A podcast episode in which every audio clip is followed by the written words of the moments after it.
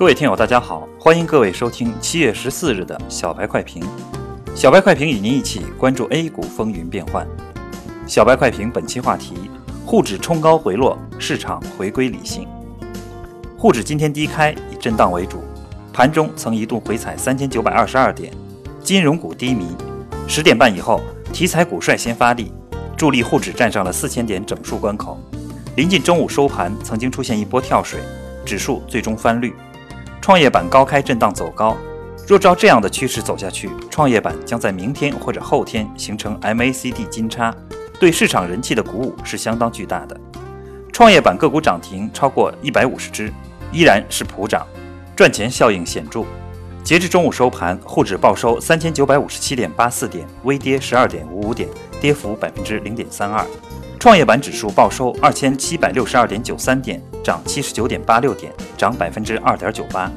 板块方面，航空、日用化工、电脑设备、软件服务、矿物制品、仓储物流等板块涨幅居前，银行、保险和证券等金融股跌幅居前。管理层救市已经取得明显效果，金融股护盘的使命也暂时告一段落。在股灾来临时，进入银行股可以避险。现在的灾后重建行情属于后股灾时代。应该去寻找绩优股进行逐利，管理层不希望股市暴涨暴跌，但又不能出利空，把好不容易聚拢的人气打掉，因此只能利用前期收集的权重筹码对大盘进行调节。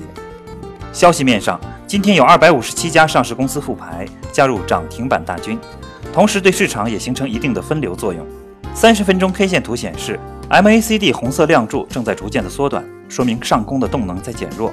从指数的冲高回落也是可以看出来的。趋势上，三十分钟的 MACD 正在朝着死叉方向发展。若权重股不发力对指数进行拉升，短线势必会造成指数的小幅跳水，对刚刚恢复的市场人气会形成小小的打击。我们之前说的沪指反弹的重压区在三九六零至四幺四零，也是基于此得出来的。今天沪指最高四千零三十五点四四点，并未突破指数的重压区，市场正在回归理性，正在回归常态。投资者应该密切注意。